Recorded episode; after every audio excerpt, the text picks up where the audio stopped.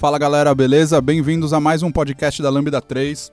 Dessa vez o tema é DDD, Domain Driven Design. Eu sou o V Quayato e eu estou aqui com Tiago Holder, Giovanni Bassi, Eber Pereira e Abner. Lembrando aí, se vocês puderem e quiserem, dê estrelinhas pra gente na, no iTunes Store, lá na Apple Store. E acho que é só lá que dá pra dar estrelinha. Comentem se vocês acharem interessante, tiverem alguma dúvida. O assunto gera muita polêmica, muita discussão na internet até hoje. Ninguém sabe o que é até agora. E a gente vai desmistificar isso pra vocês. Então é isso, curtam aí, deixem comentários, façam perguntas, compartilhem, retweetem, dê estrelinhas e tudo mais. Você vai ouvir mais um podcast da Lambda 3. Continue acompanhando nossos podcasts e tenha acesso a conteúdo sobre tecnologia, diversidade e muito mais. A Lambda 3 é uma consultoria de TI que busca desenvolver software e inovar na comunicação, no relacionamento e compartilhar conhecimento sempre. Saiba mais no site www.lambda3.com.br. Então esse podcast é sobre repositório. Bom, dada essa pergunta, acho que aí o que a gente pode, na opinião de cada um aqui presente, é, acho que o primeiro assunto aqui é para vocês, dado o que vocês já viveram, estudaram, leram, assistiram palestras, vídeos e tudo mais, o que para vocês não é DDD? O que não é Domain Driven Design? Bom, não é Domain Driven Design repositórios. Simplesmente fazer repositórios não é Domain Driven Design.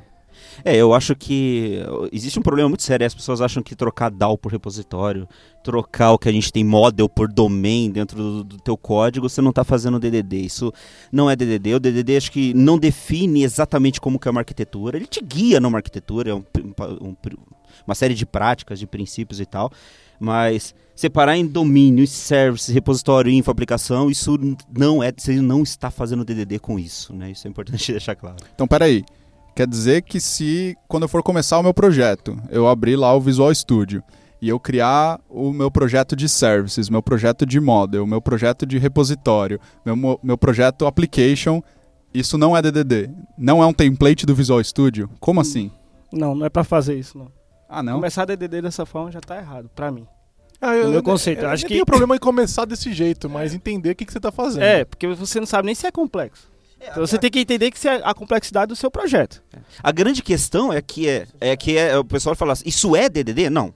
Você separar isso, separar seu projeto desse jeito, você não está fazendo DDD por conta disso, né? Isso é um, é um, é um princípio básico. Você, você não instala DDD? Você não instala então? DDD, não existe Tipo, não tem um isso. Nuget? Um... Tô vendendo um template DDD.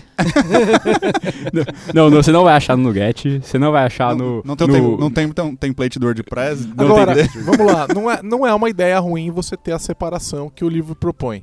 Né? Não, é uma, não é uma ideia ruim. O problema é que a separação por si só não garante o, o, o, DDD, que ele tá lá, que ele tá presente. Então, né? o Holder falou alguma coisa, uma coisa que eu achei interessante. Ele falou que, eventualmente, você nem sabe se o seu projeto é complexo.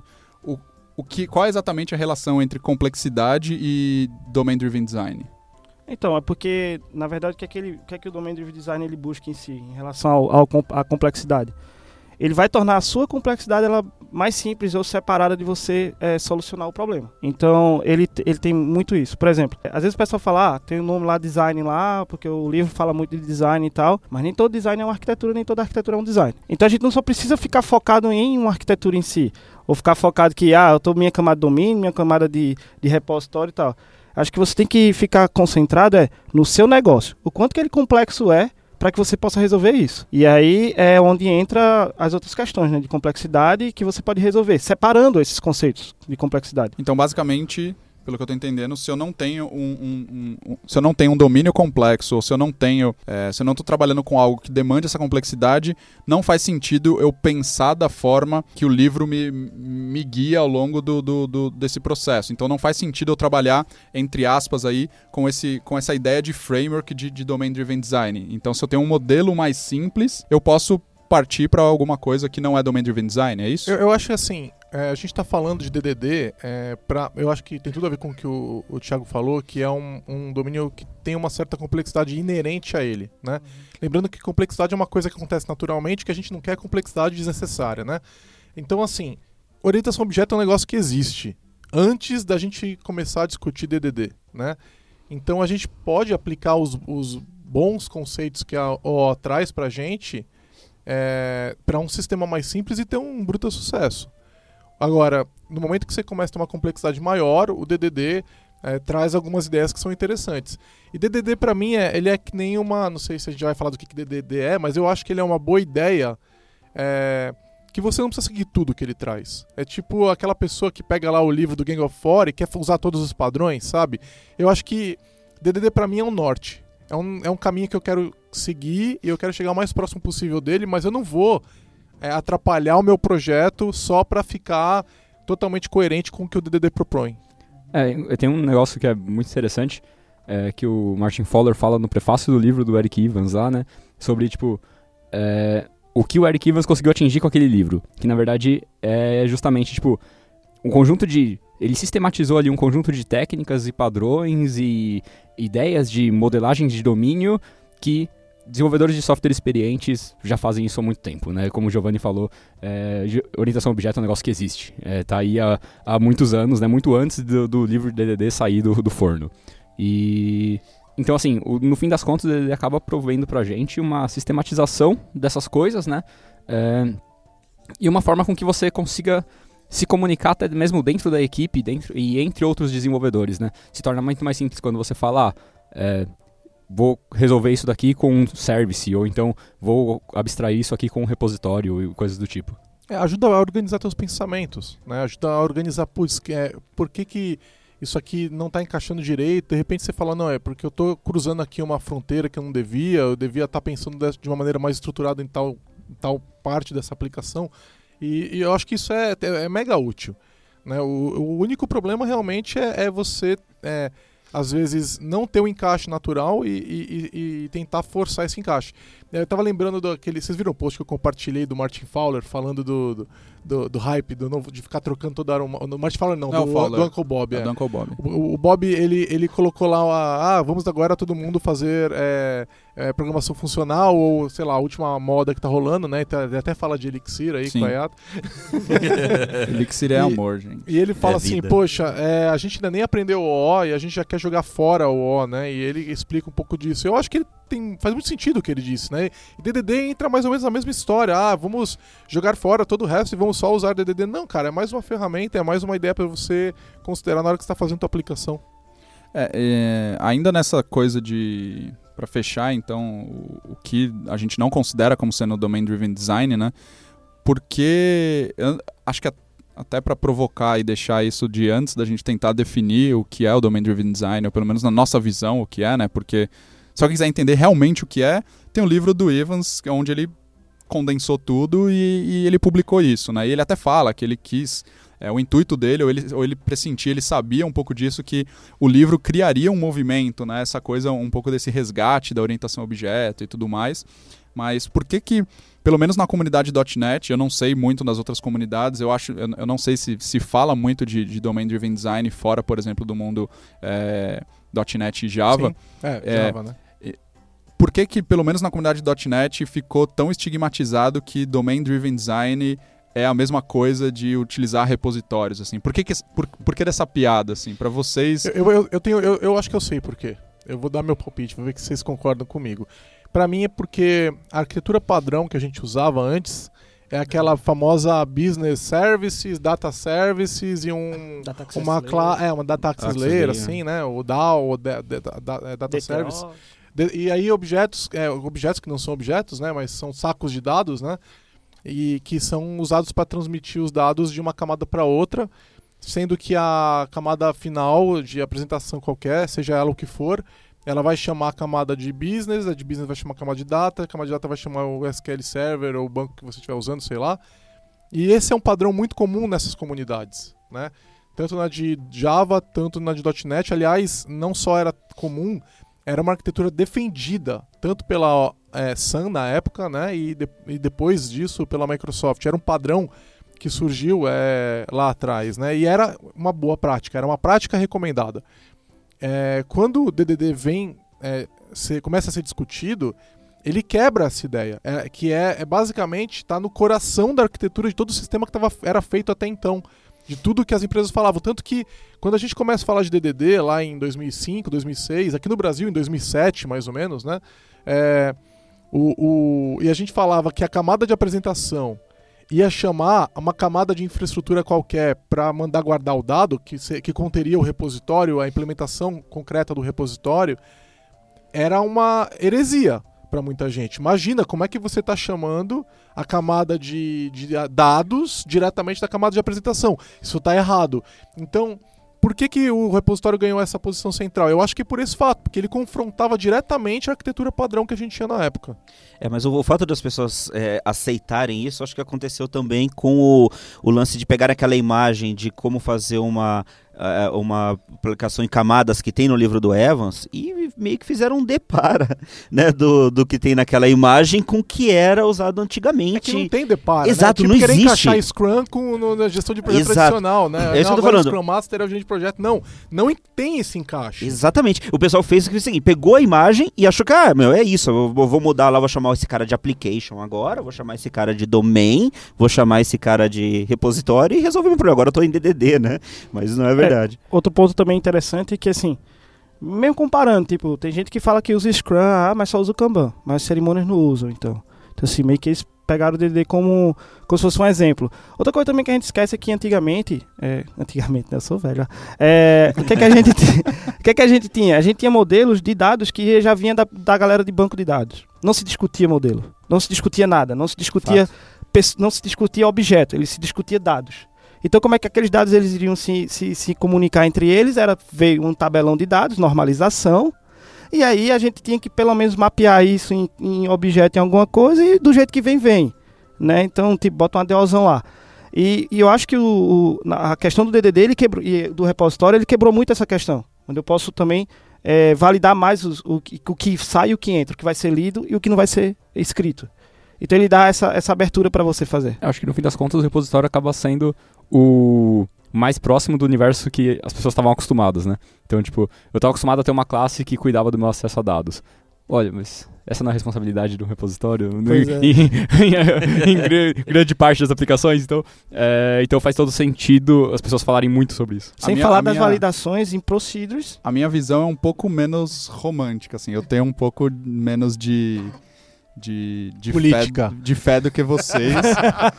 e possivelmente um pouco mais de veneno. Jura? Não esperava isso, Caiato. Do Nossa, jamais. Jamais esperava isso. inesperado Meu isso. Deus. Na, na minha opinião, é, porque repositório é a parte mais concreta e a mais simples de implementar de tudo que está naquele livro. Então, possivelmente, é a única parte que a maioria das pessoas consegue entender e trazer para o mundo delas. Então, Ah, não é assim, implementar uma entidade, basicamente eles podem fingir que é o que eles tinham antes ainda é a entidade. Ah, não, Sim, sim, sim, mas dá pra tipo, fazer a- as isso. É a classes grande sim, aproximação mas- que é, É, para que o Weber mas falou, de né? tudo que É. você pega de, de, de, De novo, o que né? é uma camada de aplicação, o que é um bounded context, o que é não sei o que e blá blá blá. Putz, repositório aqui, ó, acesso a dados, jogo lá no banco e acabou. Então, pra mim, essa, essa é a parte mais simples de implementar e isso é, É, o que eu falei, que é o que ficou, tá mais né? próximo da realidade de todo então, mundo. né? todo o resto, eu- ah, beleza. Eu não, eu não sei o que é isso, mas eu acho que eu nem preciso disso daqui, então tá bom. Eu tenho repositórios e é isso aí. E eu faço um service que acessa um repositório e DDD. Tá, então posso, posso fazer uma série. Eu sei que a gente não pôs na pauta, mas eu posso fazer uma, uma- umas perguntas pra vocês, pra vocês me responderem. Que eu, eu, eu não sei, então eu queria saber. Queria saber. Bora, bora, Eu vamos queria ver, vamos ver. saber. Primeira, primeira, primeira pergunta. Eu quero, eu quero montar um grid. Com DDD? Eu quero montar um. é, vocês estão rindo, né? mas é importante até porque a gente já deixa esse, esse, esse podcast guardado e aí quando alguém perguntar a gente já direciona. Olha só, eu tenho que montar um grid. Ele tem várias informações de tabelas diferentes e ele tem que paginar, porque grids paginam, certo? E ele tem que fazer buscas, Uou. buscas complexas. Como que eu faço isso? Meu repositório pode fazer isso? Pode. Repositório, na verdade, eu eu tô buscando os dados. Agora, é... Voltamos a dizer, isso não é DDD, isso é um pattern que você pode aplicar em qualquer aplicação. Quem vai paginar? Né? Quem vai paginar? Quem vai paginar é tipicamente você tá mandando comando lá pro banco e me traz, Exato, me me traz, traz esses dados, aí me traz esses 10 dados registros fazer E aí eu trato ele lá no, no meu repositório. e aí ele traz ele paginado. Mas essa pergunta foi venenosa É, mesmo, Não, só mas pra... é, Não, é, é, então, é- essa pergunta é o tipo de pergunta que faz sentido, porque aí é é muito comum também você, de repente, ver... É, verdade, no próprio livro diz que, tipo, ah, deve existir um repositório por entidade ou raiz de agregação, né? É, aquela velha história. E, putz, mas o que, o que no fim das contas é é, um grid que nesse caso possivelmente é um grid que se assemelha a um relatório ou alguma coisa do tipo, porque você está cruzando informações de diversas entidades e tudo e mais. Às vezes de diversas raízes. Às vezes também. diversas raízes de agregações. Então, gente, não tentem. é, É, então, não tentem é- quebrar não, a cabeça com isso. Sabe Tipo, o que é engraçado? Porque daí que acontece? O cara fala assim, não, eu vou usar DDD. Então tá bom. Então eu só posso, aí que tá, esse é o problema do padrão, né? Eu só posso agora usar repositório. Então o cara vai lá, ele fala, bom, esse meu grid ele tá cruzando três raízes de agregação, então eu preciso fazer três consultas em três, é, é, em três é, repositórios diferentes. E aí você cria um service pra e aí você abstrair cria um service isso. pra abstrair isso e fica ridículo, fica nojento, fica com desempenho bosta, porque o, a, a coisas que o banco devia estar fazendo, que são de repente cruzar, é, fazer inner joins, fazer outer joins, fazer é, likes lá na, na- que coisas que são o banco é preparado para fazer, Uhum. é, você vai ter que colocar lá. Você começa a trazer pra aplicação Ah, essa é, responsabilidade. Exatamente. E aí você fala, não, agora o meu repositório tem que conseguir fazer isso daí, e aí aonde que tá fazer. Porque quem que vai fazer o inner join? Não, é, é- é o C Sharp, é o Java na minha camada, numa camada de serviço. E fica nojento. Isso tá resolvido Então- faz 20 Então, anos. e na não, e tem mais. Se, eu quero, se o usuário fala assim, eu quero fazer uma busca que seja é, um full text search, eu quero usar um- alguma coisa parecida com o que uma, uma busca que um, um mecanismo de search qualquer vai fazer pra mim, e aí agora o meu repositório foi feito pra trabalhar com, com é, Hibernate, e agora ele não consegue falar com esse negócio, e aí começa a criar um padrão bizarro. Então, assim, respondendo a minha própria pergunta, eu acho que não. Eu acho que não tem DDD aí. Eu acho Sim. que você não, tá fa- DDD nada. Não tem nada DDD. DDD. e aí não tem repositório. Não é repositório. Você quer. repo- vamos lá, repositório é o que no, no, no, no- livro do Evans, né? E o padrão repositório não vem dele, né? O, o próprio Evans cita o Fowler, Sim. né? Que, e também não vem do Fowler, né? Vamos deixar. É, isso- Praticamente nada vem do Fowler. ele, ele, ele amou um catalogador. Exatamente. Isso, o- Ele explica bem. Ele explica bem. ele explica Mas muito o- bem. Mas o próprio livro do Evans, é, os, os patterns que estão lá também não, não são exatamente deles, né? Com- não, com mas, mas ele, ele tem uma inovação que é o fato da maneira como ele amarrou tudo. Exato. né? Isso eu gostei. O é, trata- exatamente. Não, há, um, há um há há um cronograma, na verdade. Há um entendimento do que o Evans está colocando. Sim. E não é, não é tudo jogado ao, ao ar e dizer, escolhe, vai pegando lá o que você quer. Tudo, como ele mostra na modelagem dele lá, tudo tem uma ligação. Isso, não é, é igual com a agilidade que não nasceu em 2001 quando nasceu o manifesto. Existia agilidade antes, só que ninguém chamava desse jeito. Né? Mas assim, voltando ao que eu estava falando, não, não é um problema de DDD. E o repositório, ele tá é, responsável por fazer o quê? Vamos lembrar. É, fingir que ele é uma coleção em memória né, de, de entidades, né, de da entidade que é a raiz da agregação e das entidades associadas a ela. Isso não é um problema que o repositório é feito para resolver. Então, não, não use o repositório para isso. Não é para isso. E se você estiver usando alguma outra coisa para isso, não chame ela de repositório. Chame ela de alguma outra coisa.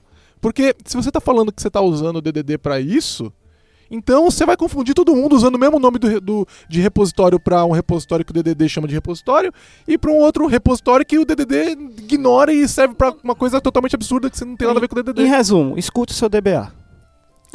é, em resumo, escute o seu DBA. Es- Escute o cara lá de banco, deixe que o banco faça isso pra você. Eu tenho dúvidas Sim, com relação a a isso, mas eu não quero entrar nessa Não, seara. mas ele mas tem é- razão, Mas, é nesse, razão. mas nesse Respeite a cenário, a, tecnologia. robustez dele, do banco de dados, que Isso ele tá eu lá no puta de um servidor, lá fazendo um bocado de, de, de, de, de- processo de tudo mais, cara, eu vou dar essa consequência pro banco e vou livrar minha, É, eu minha acho que aplicação é, disso. é, tipo, na verdade, um pouco do ponto é do tipo. da- depois de conhecer um negócio, tipo, não pense que tudo é prego pra você martelar, tá ligado? Então, tipo, entenda os problemas que você tem e busque a ferramenta certa pra resolver esse problema. tipo. Então, mas a- aí, voltando um pouco pro DDD, é, e agora um pouco no, no que é. A gente está falando talvez de um mesmo domínio, mas possivelmente a gente está falando de contextos diferentes para as mesmas coisas. Então, em um contexto, eu tenho a representação de, de, de dados, informações que vão para o grid e esse modelo que vai para um grid. E, só, e ele pode ser composto de outras coisas que existem dentro do meu, é, do meu modelo, é, como eu posso dizer, enterprise ali. Então ele, ele compartilha de várias outras coisas que atendem outros contextos e, e representam outras coisas. Então tem, tem essa coisa muito peculiar dentro do DDD que é identificar esses contextos e o que pertencem a eles e você trabalhar com eles de maneira isolada. Será que nesse caso do grid, eu não estou falando de um contexto aonde de fato eu não, eu não esteja trabalhando com aquelas entidades que estão que, que estão acessando repositórios e tudo mais, mas eu estou falando com um modelo modelo que, de fato, ele pode ser um modelo mais espelhado no meu banco e mais data-driven do que exatamente domain-driven. Só, só eu, eu acho um que cenário, não. um cenário que tem um, um, uma certa complexidade. Vou falar o nome SharePoint, tá?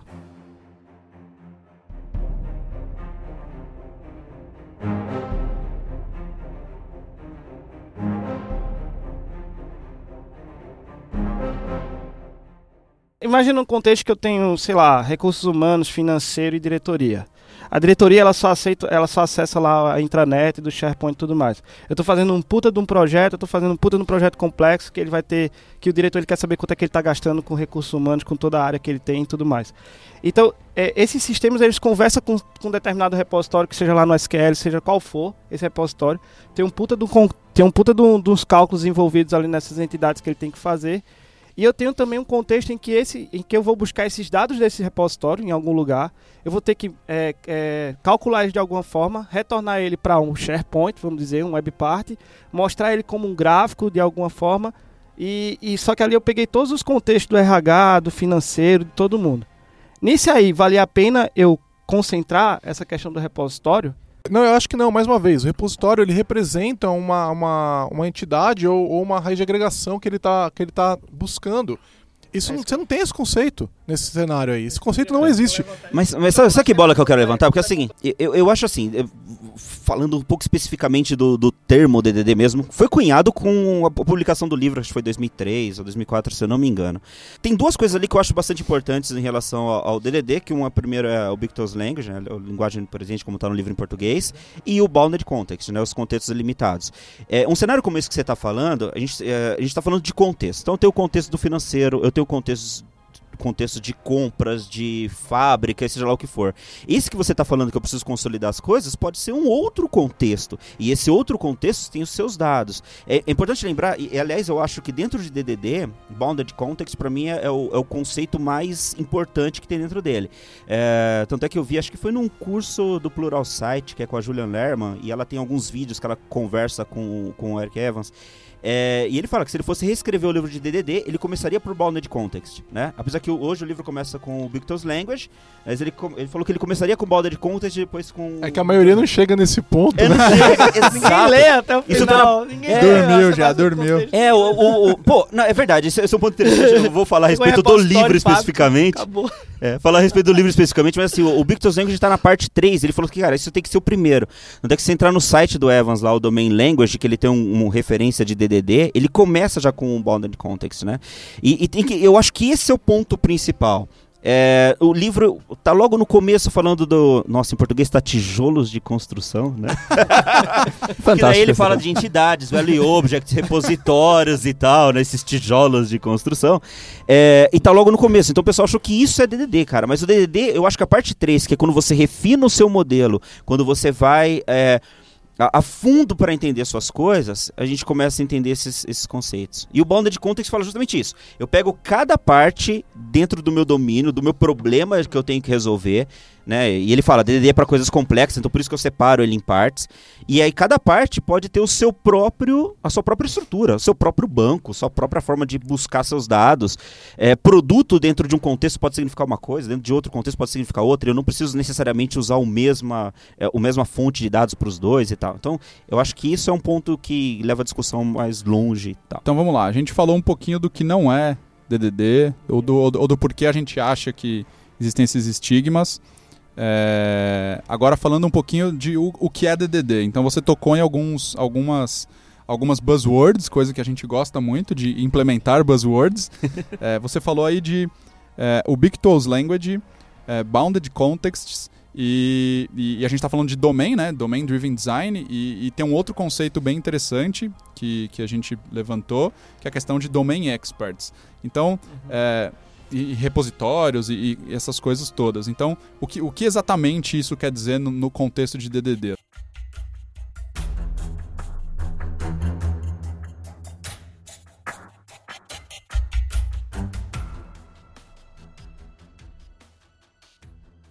DDD é o melhor padrão que existe para fazer um sistema de logística.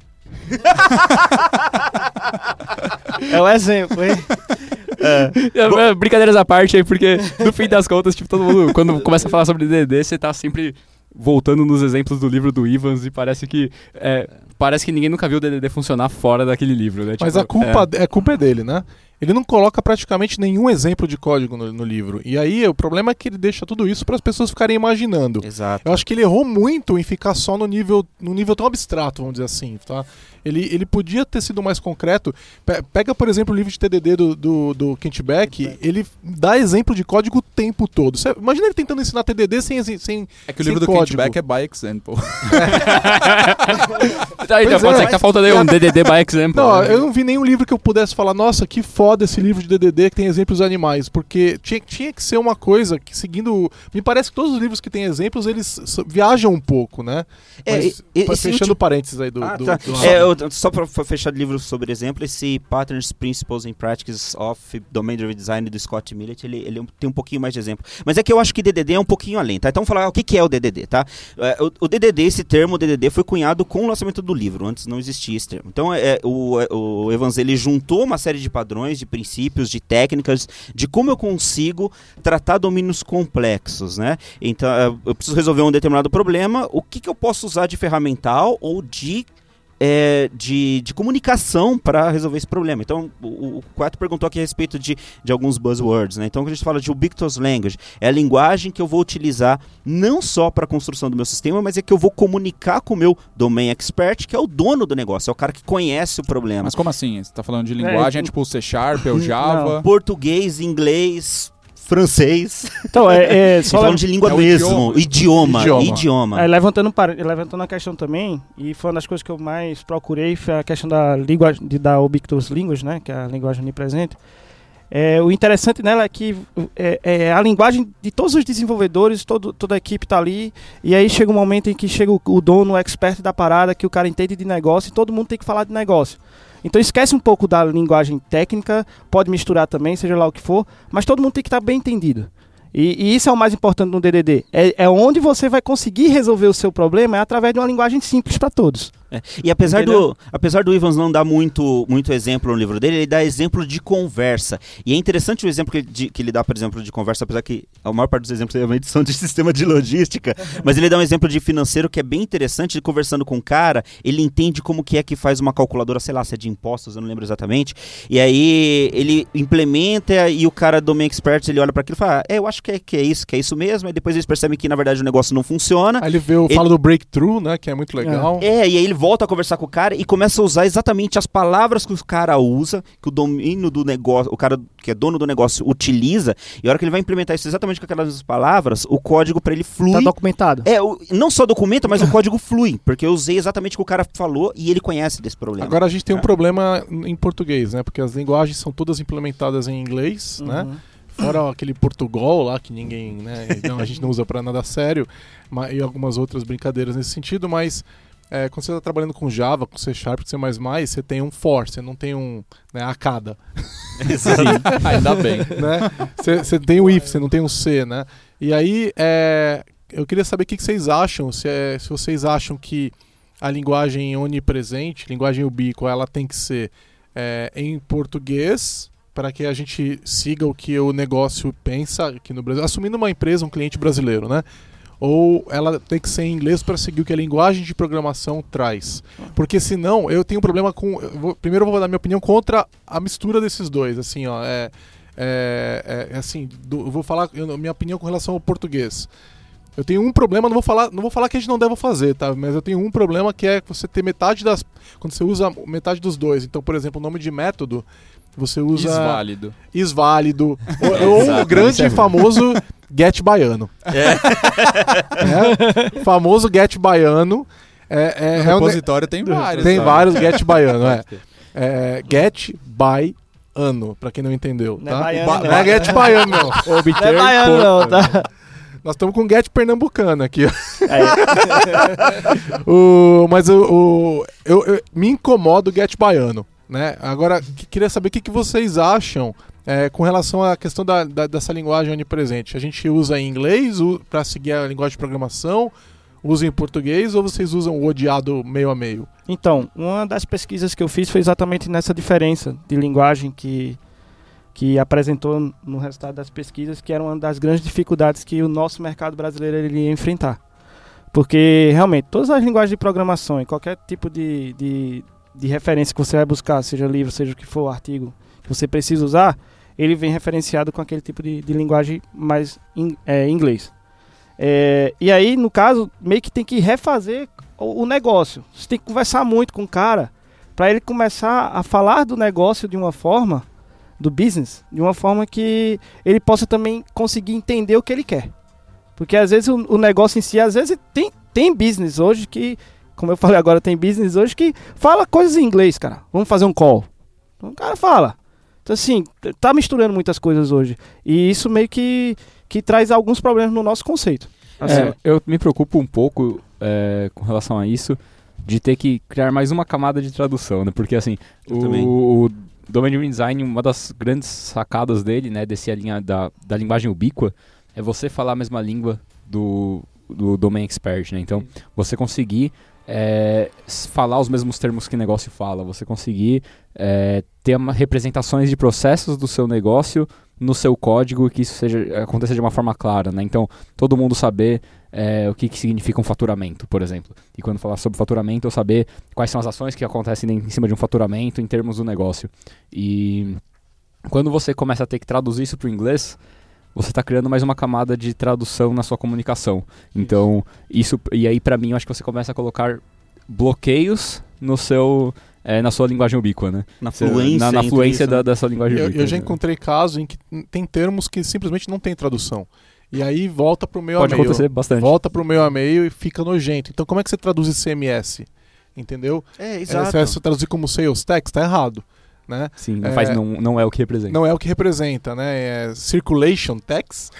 E, aí, e aí você, tem, você tem um outro problema, né? Faz Porque sentido, não existe isso. Não né? Aí existe você tem outro problema porque, por exemplo, ah, sei lá, tá, eu e o Quayato somos um time de desenvolvimento aqui, estamos traduzindo o domínio inteiro do meu cliente, implementando aqui tudo maravilhoso. Nós saímos do projeto, entraram duas pessoas novas e vão falar, meu Deus, o que é isso? Tô Né? entendendo nada. A gente- a gente vai ter que- nada. Ou a gente vai ter que deixar uma- um documento explicando como traduzir os termos. E- Exatamente. é, e é o bizarro, problema é que bizarro. você não consegue conversar também com o Domain Expert, É. né? Ele não entende. Ele vai toda vez que você falar um termo, ele vai falar: "O que que era esse mesmo? O que que era esse? O que que era esse negócio aí?" Aí você: "Não, isso aqui é aquela outra coisa." Aí você tem que ficar toda hora explicando, né? Você furou justamente o princípio da linguagem ubíqua, né? É, eu acho que não tem jeito. Vai, é, é, isso é meu ponto de vista. Eu acho que certos times podem usar de, é, de modo diferente, mas é, eu acho que tem que usar o termo que é usado. Ah, é usado ano, né? Obter por ICMS, ano, taxa ICMS, taxa, nota fiscal, cupom fiscal. É, certas coisas, de fato, não tem tradução para uma outra língua e, e a gente tem que usar ex- exatamente o mesmo termo, eu acredito, e vai ficar um negócio nojento mesmo. A gente Então, vai mas ter... eu vou, eu vou até um pouco mais longe, tá? E agora eu vou falar uma, uma coisa um pouco mais polêmica aqui. É, eu, inclusive, usaria acentos, por exemplo, no C Sharp você pode usar acento no nome dos métodos, variáveis, etc., em identificadores em geral. Eu usaria, eu gosto da ideia. Né? Eu acho que se você está na sua língua, você tem que estar na sua língua da maneira correta. E várias linguagens suportam, então, tipo C Sharp, então eu, eu usaria. Mas tem gente que tem ab- abominação com isso. É, eu, eu, eu né? tenho uma opinião bem. bem. Talvez dividida, assim. Eu, eu, eu, não, eu, eu, eu mesmo tenho conflitos com, com a minha opinião de vez em quando. Eu acho que se eu tô escrevendo um software. Quaiato é bipolar. Não, eu, eu, temos, eu, eu gosto de rever as Tá minhas. bem eu gosto de rever as, as minhas práticas e opiniões e tudo mais. Então, e eventualmente eu entro em conflitos. Mas eu, eu concordo com isso. Se eu tô escrevendo um código em português, eu vou escrever em português. Então, se é para escrever em português, eu vou usar cedilha, eu vou usar tio, eu vou usar isso acento agudo. E, e, infelizmente, eu não posso usar exclamações e, e interrogações Depende no- da linguagem. nomes de métodos no C Sharp, no C Sharp. É, mas se é para escrever em português, eu vou escrever em português. O que é, eu também não gosto de mesclar as duas coisas, eu acho que fica, fica ruim, mas eu prefiro escrever um código em inglês, porque eu, eu acho que ele fica um pouco mais fluido.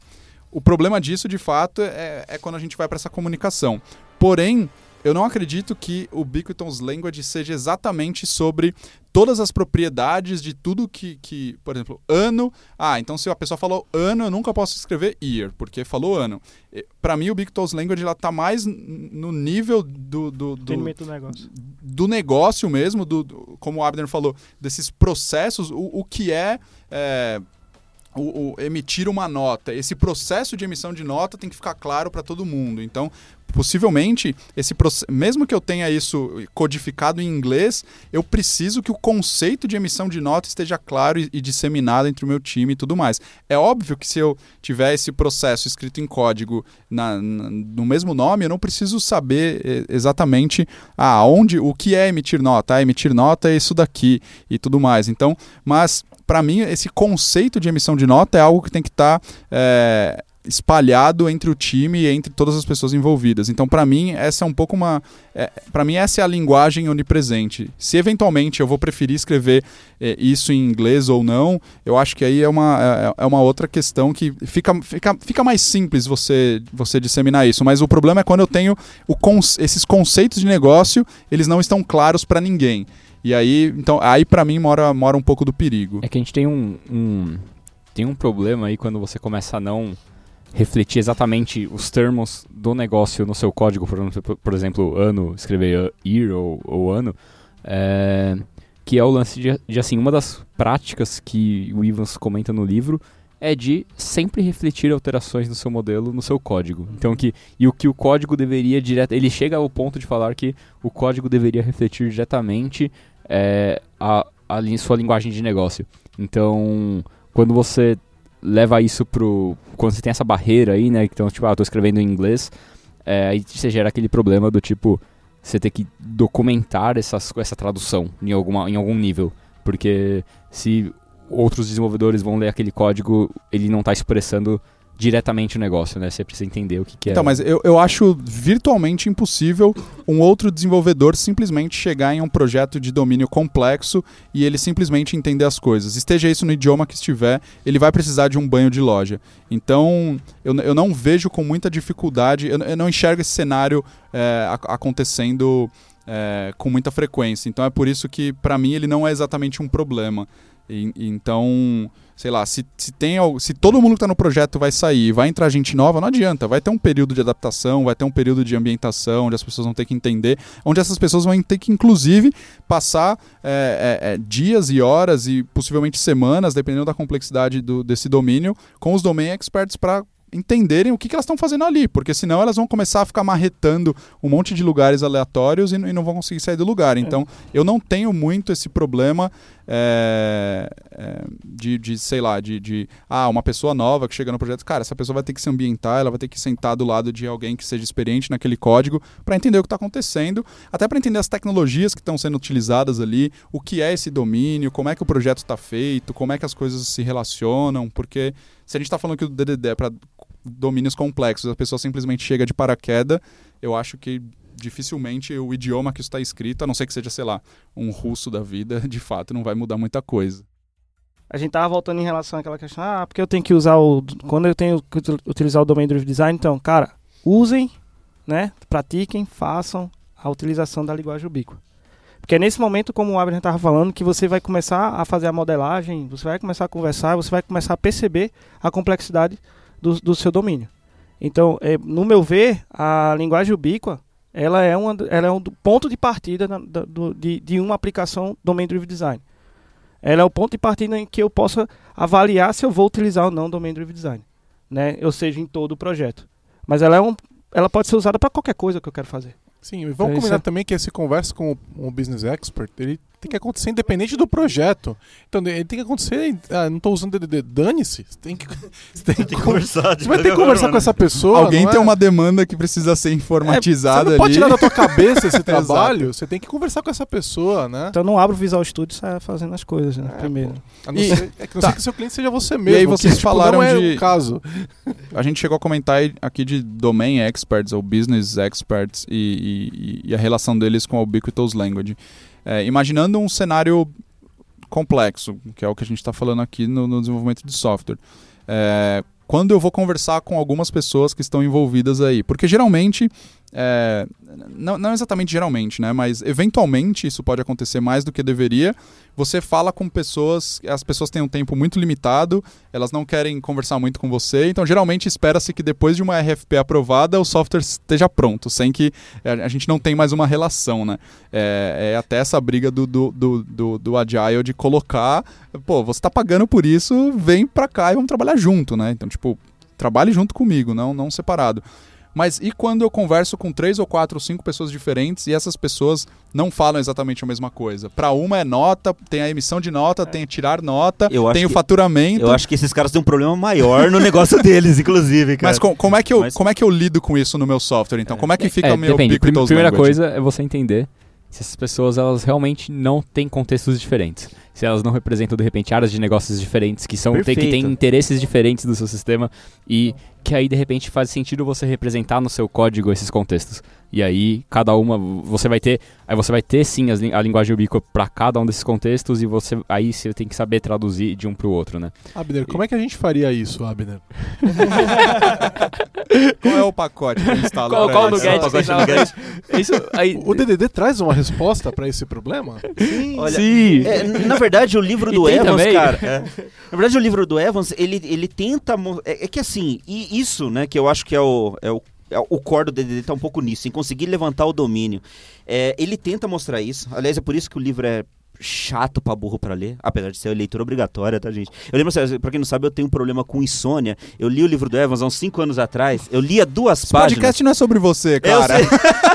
É sobre o Evans. Não, mas é que é uma coisa. É pra entender como que é o livro. É o Evans, não é Eber. Ah, entendi. Um, um falando que é Não, bipolar só. e que tem problemas com, É. que, com as coisas que Não, mas olha só, é pensa, pra, é pro tem pessoal de entender como que é o livro. Eu tenho problema com insônia. Eu pegava o livro, não eu lia duas páginas. Eu sei. Mas é isso mesmo. Eu lia duas páginas do livro e dava, eu dormia, cara. E podia ser, eu acordei às nove. Então a gente já sabe que você tem insônia e déficit de atenção. E deve ter... É. Não, mas é verdade, gente. É, Pra quem for pegar o livro do Evans, eu conheço um monte de gente que começou a ler o livro e falei, cara, esse bagulho é chato pra caramba. Cara, eu, lia, eu, lia, eu, eu ia almoçar sozinho pra ler esse livro na hora do almoço enquanto eu comia, você acredita? É, porque não sei se aí de repente até ajuda você a. A, a você até a, a manter a sua atenção ali, porque você tá comendo, você não vai cair no sono comendo, né? Você tá fazendo uma outra atividade. Não, mas assim, o, o- a questão é que é um livro muito denso. Ele é um livro meio, de fato, chato pra ler. Eu li duas vezes. A Sabe primeira vez eu li, dormi bastante. Mas sabe por quê? Porque ele fala de negócio. Pô, Exato. Ele fala muito. E a gente não é acostumado a A entender gente, negócio. A gente quer ver código, Ou a né? gente, gente não quer tá nesse negócio Ou a que gente ele não tá tá nesse falando. negócio que ele então, tá falando, O, o negócio É específico mas que ele tá você for ele fazer uma entrevista com alguém lá, o cara. Porra, tá lá no treino, o cara tá falando Mas, cara, de doca. E- Mas e voltando, peraí, peraí, peraí. Voltando então. do- não, só- sem que- desculpa Então vamos responder. É, respondendo a pergunta do Giovanni, é bem isso. o, o- o livro ele tenta fazer isso, ele tenta falar como é que eu consigo extrair essas informações dos caras E de como? negócio. Como que é? Então, aí você tem uma série de padrões, é, de formas que você É um pode... repositório? É, não... Bom, eu vou ter que pegar a cola do livro pra lembrar de alguns padrões, mas é... É, na verdade, Deixa o Abner na- falar, então. É, na verdade, isso daí ele. vem do. É, identificar essas coisas, né? Vem do Model Driven Design, que é, já era um Exato. pattern, tipo, também mais antigo do que DDD. É, não, não é necessariamente um pattern, né? Uma metodologia, talvez. Metodologia, Uma prática, uma prática, uma prática, uma boa, boa palavra.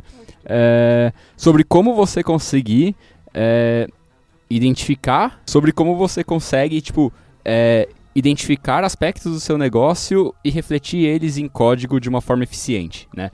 E aí, é, o que o Eric Evans fez foi pegar esse é, Model Driven Design e extrapolar ele, né? E destrin- destrinchar um pouco mais ele e criar o que ele chamou lá de building blocks ou tijolos de construção. É, então, tipo, de dar nomes aos bois do tipo, olha, quando você se identificar com é, algo mais ou menos parecido com isso, então implementa aqui um service. Quando você identificar algo que tem esse comportamento, então provavelmente isso é uma entidade no seu sistema. E assim por diante. Eu, eu, eu gosto muito de uma ideia que ele traz. Eu acho que assim, uma, uma dos principais, uma das principais ideias é a ideia de bounded contexts, né? Que É. a gente já falou um pouquinho. Ou como é que ele chama isso? Contextos ligados. Delimitados. Não, mas ficou bom, mas ficou boa. Ficou, É. É, ficou isso é legal. uma Dá- dá- pra- aceitável. Mas que eu acho que é interessante que é, é, é para mim foi uma coisa que eu nunca tinha parado pra pensar quando eu entrei em contato com, com, com o livro, que foi eu tenho uma tabela no banco de dados e essa tabela pode ter mais de uma representação no meu código. Uhum. Então, é, isso é muito interessante, porque pra mim, eu nunca tinha pensado que isso era uma boa ideia, né?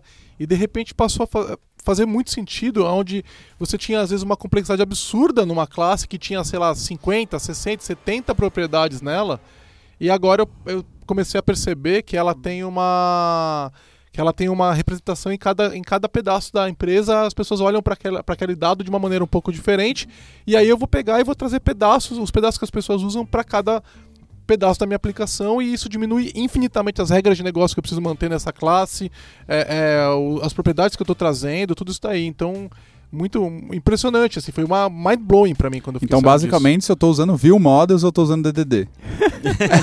É isso. Não, Não, não, não, não, porque- não, não. Lembrando aqui, ó, Não, não. qualquer representação com a view, é, ela é é, ela não faz parte do DDD. Nada que é preocupação da view é, é, Hum, é DDD. Interessante. DDD Design, design em DDD si. cuida do sistema transacional.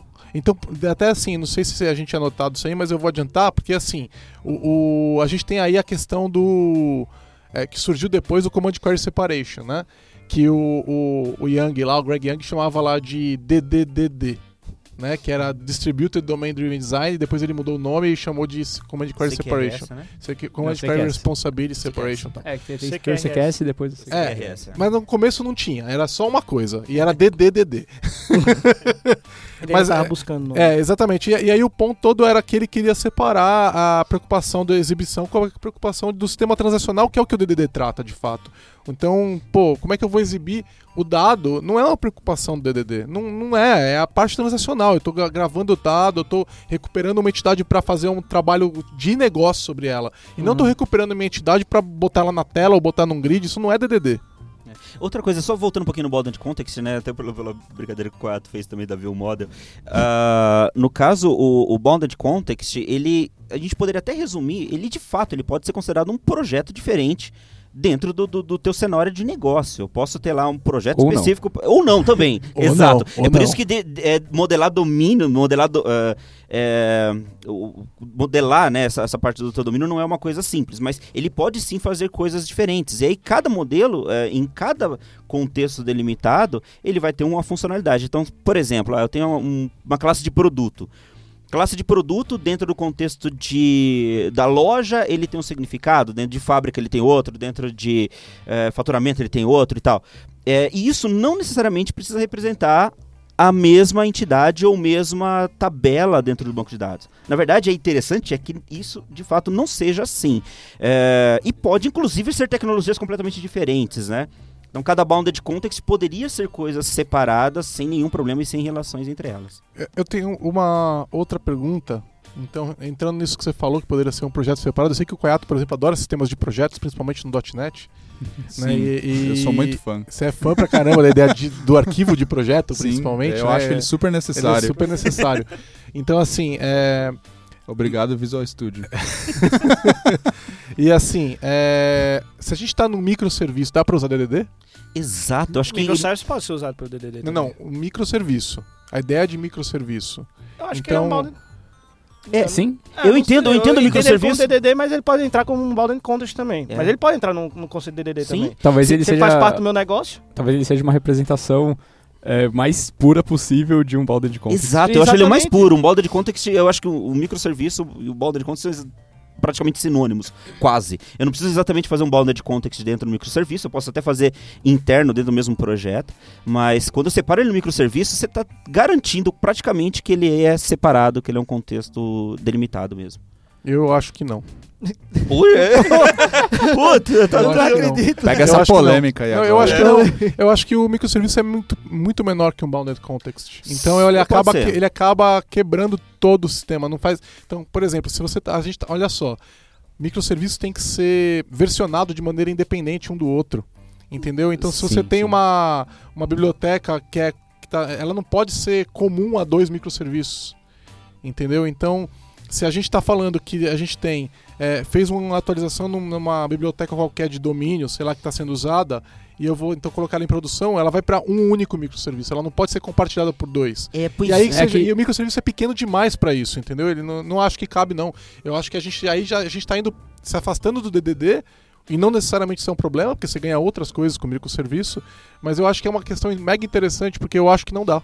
Mas é isso que, esse que é o problema do, do livro do Evans não ter exemplos, né? É isso que você falou, ah, mexi em alguma coisa do domínio e isso não pode. Às vezes tem que representar, é, vai representar em vários domínios, é, em vários é, contextos. A, a grande sacada, né, em, em algumas implementações que eu vi, é que justamente o modelo, o domínio, se eu mexer em alguma coisa do domínio, como eu estava falando lá, o produto, por exemplo, eu estou mexendo no produto, no contexto de fábrica ou produto no contexto de venda. Então são caras diferentes. Eles fazem parte de um subdomínio diferente, que também é um pattern que É que o o contexto fala. vai ser grande, né? Ele, geralmente o contexto vai ter um monte de coisa lá dentro. E aí no É, microserviço é bem menor não que sei. isso. Pode não ser, sei. pode ser, mas eu, mas eu pode- tenho ele que pode separar ser pequeno, ele pode ser pequeno também, mas ele também pode ser grande. Mas a gente E aí quando ele for grande, agregadores. Ele vai quebrar Não, microserviço. Vai quebrar o microserviço, entendeu? Então vai, vai ter casos que você consegue fazer caber. Vai ter, eu acho que eu acho que a maioria não cabe. E base... Então, eu acho que isso é até assunto para um outro podcast, mas é, eu acho que é consenso, consenso aqui que a gente está falando que Domain Driven Design é para ser utilizado com orientação a objetos. É basicamente isso que a gente está falando ou não? É porque você está representando, representando algo real. Né? negócio. É, não necessariamente. Você É, poderia, não- você poderia eu não sei se- representar em linguagens eu- funcionais. Não sei se você consegue tornar ele em linguagem funcional. Eu, eu assim. acho que alguns. be- Ok, a gente não vai usar aqueles tijolos de construção, né? Que nome lindo, eu adoro. Não precisa usar, né? Não, é, então, você não consegue utilizar esse- os tijolos de construção do jeito que está em uma linguagem funcional. Mas contextos delimitados, é, é, a, a linguagem de presente, ou seja, esses cons- conceitos que a gente tem aí dentro, você consegue usar. Eu, eu, eu, linguagem eu não faria. Eu, não, Eu não faria. Eu também acho que não, Eu ele- ele essa tá muito- complexidade para uma, uma linguagem funcional e jogar um DDD lá. Ele está muito eu- ligado à orientação a objeto. Eu não faria, eu acho pra mim, DDD é um conceito de OO. É, eu acho que você. não, olha só, existem vários conceitos dentro do DDD que o DDD utiliza que podem ser utilizados em programação funcional. Nisso, o conjunto da obra DDD, pra mim, não tem nada a ver com programação funcional. É, não, não, e não, lembrando, não tô só falando de funcional, tô falando de qualquer outro paradigma que não seja orientação Não, é que a gente tem que falar das coisas que são hype hoje em dia. Ah, né? sim. E a gente, é, eu acho que simplesmente não faz sentido. É, eu acho que, é, para mim, DDD é tipo pegar o O para um cinema- cenário comple- é, complexo e fazer um, dar um mais um passo, entendeu? É, e isso não é pegar a programação funcional ou sei lá o que, programação estruturada e vou dar mais um passo. Você vai dar, cair no abismo com esse passo. Não tem nada a ver. Agora, que nem o Weber falou, pedaços, beleza, vamos junto, faz sentido. E aí o, o- a, a, a bomba, a pergunta que eu quero deixar para um futuro podcast aí, microserviços, eles não, de uma certa forma, eles não quebram princípios e práticas da orientação objeto ou da boa orientação objeto? E- então, se a gente está falando que DDD é para ser ut- utilizado com orientação a objeto e que microserviços ferem isso, então basicamente a gente está excluindo as duas coisas já. A gente tá falando um pouco aqui de bounded contexts e tudo mais, né? E a gente comentou sobre, putz, implementar isso em um outro projeto, ou no mesmo projeto, ou, ou, sei lá. É, Então, que, que será. Como que DDD afeta a arquitetura do nosso sistema de uma forma geral? É, eu acho que os padrões que o, que o Evans consolidou no livro lá é, Eu quero deixar mais uma coisa antes da gente começar a Ok. responder, então. além disso, além de como ela afeta, como é que ela se relaciona com a questão de uma arquitetura emergente? Tá, então primeiro falando a respeito da Oi, arquitetura. Plantou a Discord agora. Eu joguei a bait aqui, você já foi direto, cara. File New Project, 4, 5 projetos, é super emergente. Eu, eu tava jogando uma bait aqui É que a gente já- alguém... a gente já tá com 50 minutos, então eu vou ser mais explícito. É, exato.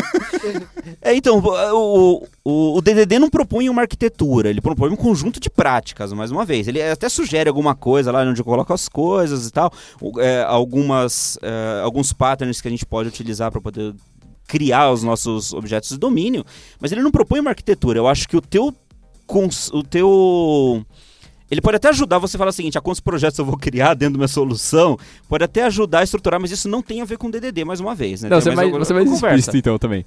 É, o, porque na verdade o DDD tem uma parte lá que ele fala sobre arquitetura em camadas, e aí ele fala sobre camada de apresentação, camada de aplicação, Sim. infraestrutura, camada de domínio, e beleza, no fim das contas, como eu faço isso no meu projeto C Sharp? Então, calma, calma, Não, calma, não, não. calma, calma, calma. É, mas Peraí, peraí. Calma, peraí, segura essa Calma onda. Segura essa onda. É, em inglês a gente tem camadas, em, é, em- em português você tem, você tem camadas, em inglês você tem layers e tem tiers. Então esse é o primeiro ponto, né? É, então, nesse- Lágrimas. Não, é cheers, é torcidas e tal. Arquitetura chorada. Olha só, é, então. o... Essa foi muito boa. Aí assim, você não precisa começar um projeto qualquer criando uma biblioteca para cada camada. Apesar disso ser uma opção. É, você pode começar tudo dentro do mesmo projeto e separar somente se necessário.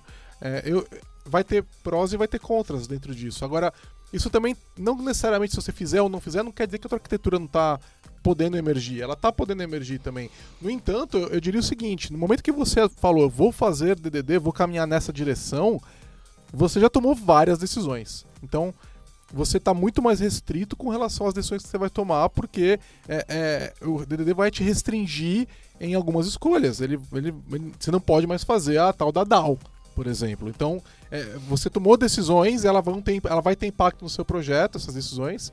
Então, é, é, é isso aí, vai, você está limitado. É, e também eu acho que outra coisa também que ah, o pessoal coloca muito assim, ah, eu tenho lá os serviços, aí eu tenho serviços do domínio, eu tenho serviços de infra. eu tenho- Eu acho que essa questão que quando você vai ah, avaliar a arquitetura emergente, seja lá qual for, vai depender muito do de como você quer é, que aquele projeto ele seja tocado.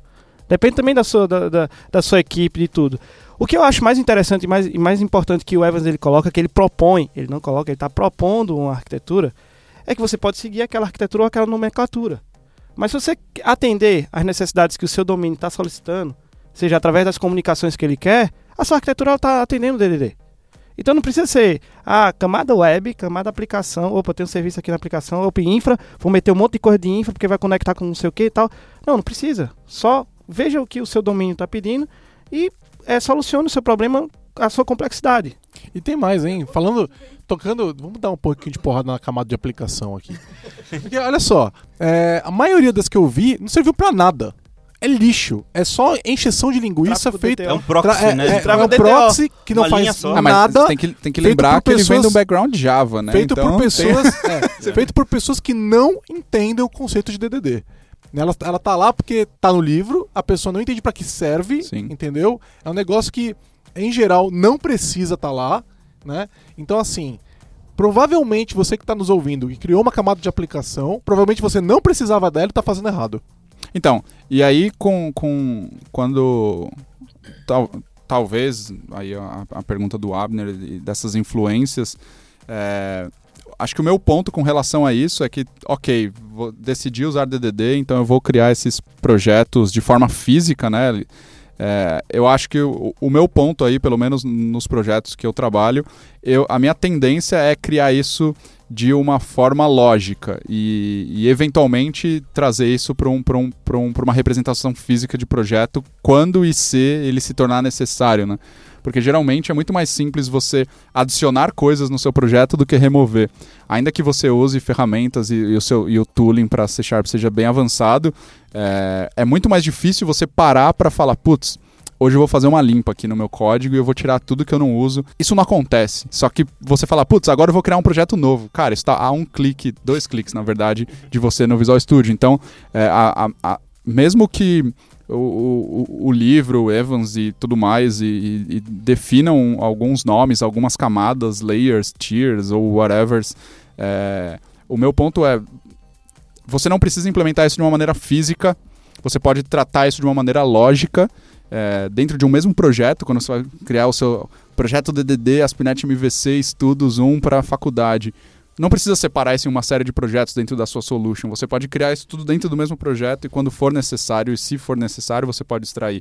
Eu não sei se era exatamente esse o, o- o ponto de definição aí. Acho que o que o Gigi colocou é muito interessante, porque é, quando você fala, putz, eu vou trabalhar com DDD, já era. Você tomou uma- um monte de decisões que, se você realmente for seguir, você tá, você já tá, é, você tem várias constraints aí no seu projeto. Você E já um ponto colocou um monte. também, as pessoas elas meio que esquecem do internal, private, protect, public. Ou seja, ah, porque eu vou separar o projeto lá, vamos dizer que o domínio ele não tem relação com ninguém, então eu não vou referenciar ninguém aí. Então não é só referência física, ou seja, a DLL lá do projeto que ela vai dizer se a sua arquitetura está bem delimitada. Veja também os escopos lá, o que, o que você quer privar, o que você quer deixar interno naquela, naquele kernel, naquele namespace. Então, é essa parte lógica que você tem que saber também E são os compreender. bons princípios de E são os né? bons não não é a sua DLL referenciada no projeto ou não que vai determinar isso. Isso é uma das coisas que eu gosto na, na questão da separação é, física da camada de domínio, é, que é você colocar as suas entidades é, como é,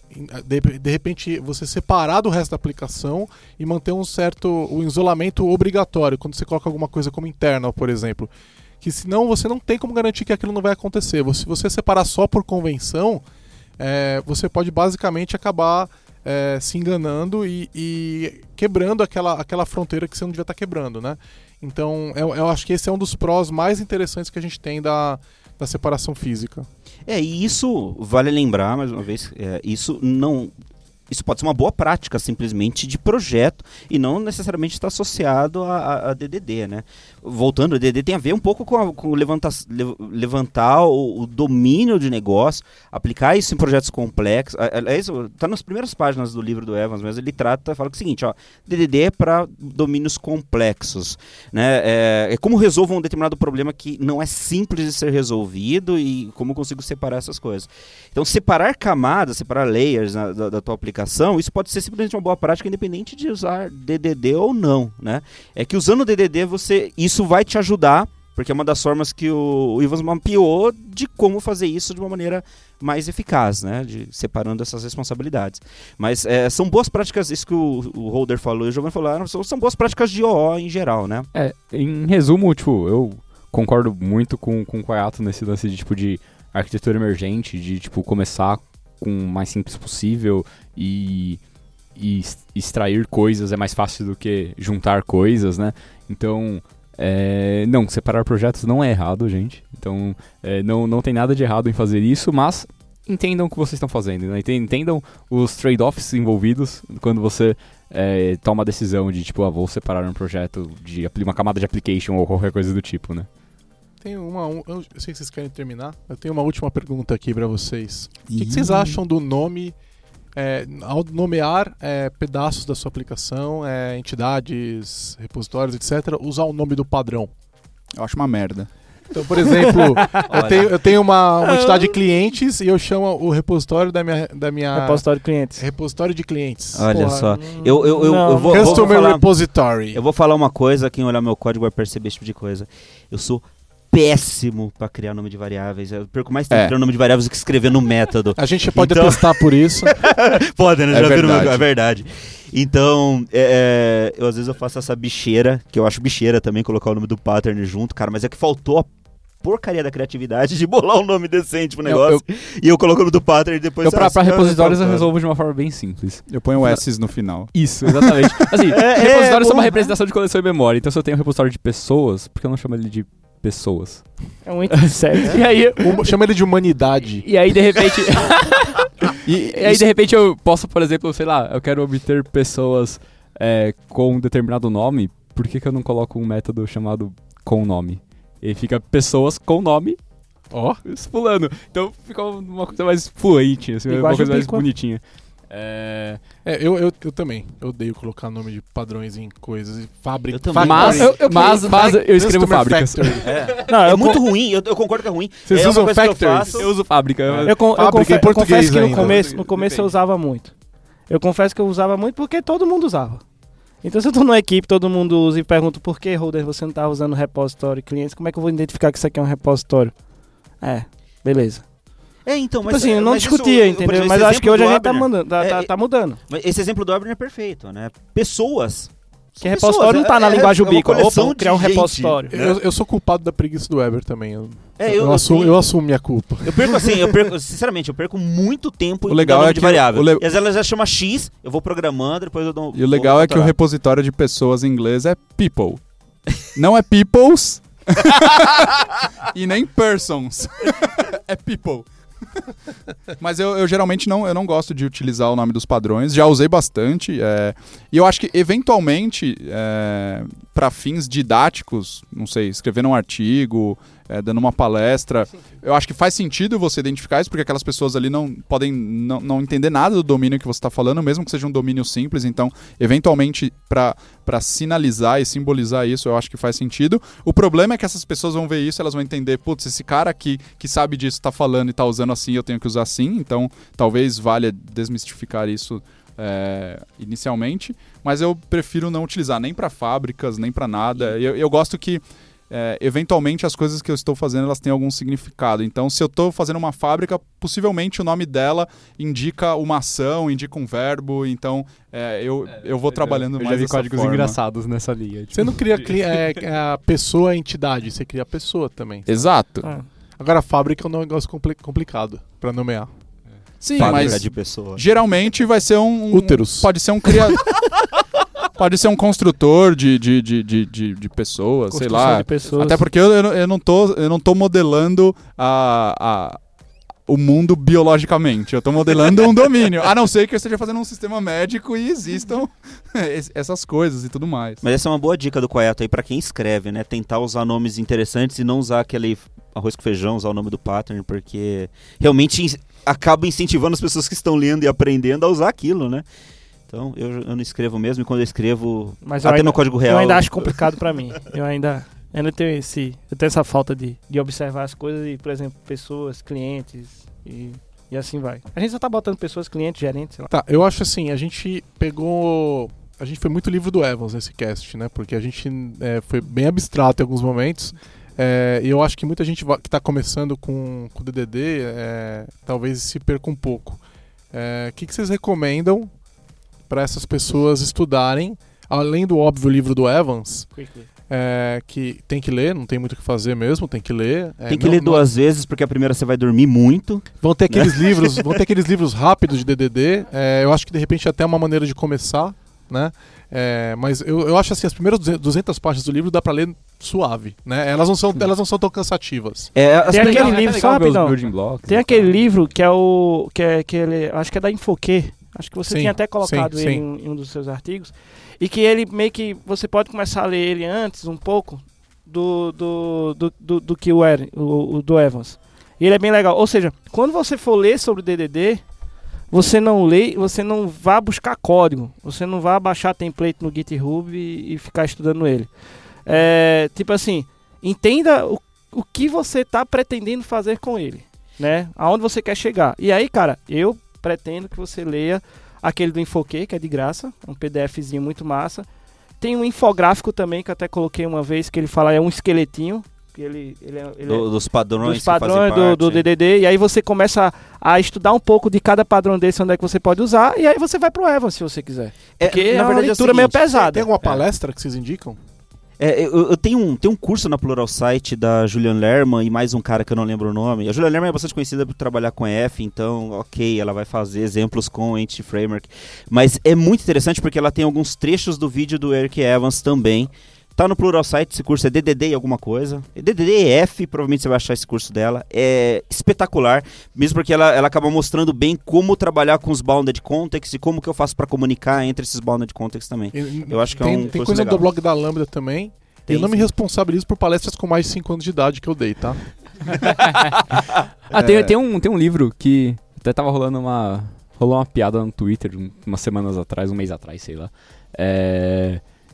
Compararam com aquele JavaScript The Good Parts, tá ligado? Tem um livro que cha- chamaram de DDD The Good Parts, que chama Building Microservices, na verdade. Então o livro é focado em, em microserviços, né, e tudo mais, e que a pessoa acaba falando bastante sobre padrões de eh, design, de aplicação e tudo mais. Ele cita DDD e é, é interessante. Eu, tô- eu- é eu estou lendo, não consigo dar um feedback completo sobre o livro. Então. Eu também tô na metade dele, mas é um livro fantástico. Logo no começo ele já fala que, ok, você não precisa começar, apesar de ser um livro de, de microserviços, ele fala, você não precisa começar com microserviços, né? Começa monolítico e aí você vai sentindo, ele vai mostrando o momento que você vai sentindo que você precisa quebrar isso daí. Eu acho que é um livro legal. É, o que eu indicaria pra quem tá começando ou pra quem achou esse conteúdo muito abstrato, assim, não é nem é, um- uma palestra específica ou alguma coisa. É, O o que eu diria é, um, tente ficar longe de código, não procure códigos que implementem DDD, porque os códigos que, que, que, que se apoiam em DDD ou que, ou que são de projetos que utilizam isso, não, basicamente eles, eles têm um contexto muito específico. Depende do E ele- domínio. ele- eles têm um domínio muito específico. Você dificilmente vai conseguir. é, e, e esse domínio vai ser complexo. Então você dificilmente vai conseguir extrair é, dali os padrões, as coisas que você precisa no seu cenário. Então, o, o- o ponto é. Tente envolver aquelas buzzwords que a gente citou no começo, que é envolver os seus domain experts, conversar muito com essas pessoas para entender o que você está fazendo, entender os nomes, entender o que o sistema faz, é, criar uma linguagem que seja comum para todas as pessoas envolvidas. Então, que o seu código fale a mesma coisa que essas pessoas falam. Então, quando você tiver uma reunião e alguém falar sobre a, o processo de faturamento e fechamento de ano fiscal, para que todo mundo que esteja no time saiba o que aquilo significa. Que aquilo aquilo é, seja algo comum para vocês. Então, eu acho que para mim a, a, parte mais interessante do DDD ela é muito mais humana Exato. do que a parte de, de código ali. Negócio. É, é. É Eu, negócio. di- eu diria assim, tenta manter. Se você puder comprar um e-book do livro do Evans, de repente é é legal, porque é importante você poder voltar nele. Né? É, eu cansei de voltar nesse livro, assim, não é uma coisa que você, tipo, ah, li uma vez, ah, li de novo, acabou. Não, você vai voltar nele toda hora. Então, é, eu não tenho vergonha de dizer que eu esqueci muitas coisas do que eu li, né? Só que é, eu volto nelas, eu leio de novo, né? Então, é importante manter o livro disponível, como vários outros livros de padrão que a gente tem, né? É, volta e lê de novo, lembra de novo que você. E critica teu próprio código. É, eu, eu- exatamente isso que o Giovanni falou é interessante. Eu li, como eu estava falando, eu li esse livro há cinco, cinco anos atrás, dormi a cada duas páginas, li de novo agora esse ano, estudando, grifando, foi bem mais. é, e mais maduro também, cinco anos depois de ter lido, já conhecendo algumas outras coisas. Eu acho que foi muito melhor ter lido o livro agora. É, é importante, não adianta ler parte 1. O livro acho que é dividido em quatro partes, ler só metade do livro, achar que conhece DDD. Tem muita coisa importante nas, nas terceira e quarta parte do livro, né, que fala dessa parte humana que o Coato também comentou, de como extrair essas informações, de como escrever classes é, mais interessantes, que façam sentido e tal, de a questão de classe, é, livro de efeitos colaterais. Ele fala, trata de um monte de coisa legal também. é, e um monte de coisa. Ele fala até inclusive a respeito de ah, o que, que vai ficar na mão, por exemplo, de um, de um programador júnior, enquanto você põe outras coisas no programador sênior. Então ele trata questões humanas, questões de divisão de equipe também no livro, mais pro final dele. É, e é um livro chato, mas eu acho que é obrigatório. Tem uma outra coisa, tem uma outra coisa importante também que a gente, a gente falou um pouco durante o podcast, é, que é que é a questão de, de da orientação ao objeto em si, né? Então, como eu falei lá no começo, é, no fim das contas, o DDD, o Evans ele sistematizou e catalogou uma série de padrões e formas de resolver problemas é, de negócio com orientação a objetos. Então, de repente, para entender bastante é, o, o que é aquilo, né? Tipo, o porquê de fazer essas coisas, por que, que é importante separar, por que, que é importante que é, o, você ter uma classe, por exemplo, livre de efeitos colaterais, de repente entender a orientação objeto ajuda muito nisso daí. Sólide, galera. Só para colocar um ponto assim, uma das coisas que, que eu mais achei interessante dentro do, do livro do Eric Evans foi exatamente a linguagem ubíqua. Ele, ele fala muito sobre linguagem ubíqua. É muito difícil você encontrar qualquer, qualquer livro é, de tecnologia de alguma coisa que vai falar já, de, já eu falo. de, de linguagem ubíqua. talvez Ah, ah, eu- eu acho que agora, porque É. eu não, não, não li. Pra você ter ideia, quando eu fiz, é, quando eu me graduei, eu não fiz um mega projeto, tal projetão de TCC. Eu fiz sobre linguagem ubíqua na questão do negócio. Qual que é a importância dele em relação ao nosso negócio? E isso me chamou muita atenção. E o livro do Evans, assim, se vocês puderem focar bem na, na, na questão da linguagem ubíqua, vocês vão entender é, sobre negócio, vai, vai ajudar vocês a entender o negócio e a resolver os problemas que vocês querem resolver, né? Principalmente a complexidade. Então, eu ainda coloco, e, e eu acho que vou defender essa bandeira, que a linguagem ubíqua, ela é uma das coisas mais importantes que o Evan ele coloca. E ele discute muito bem isso. No livro ele discute bem isso. É, mas só, só pra dizer que esse, último- esse Patterns Principles Práticas de Domain Driven Design, ele é um livro de 2015, ele é mais atual e tem padrões um pouco mais atuais. É interessante também, dá pra até pra substituir o do Evans. Mas não. Fechamos? Fechamos. Acho que sim, né? Abrimos. Fechou. De Valeu, pessoal. Abraço. Abrimos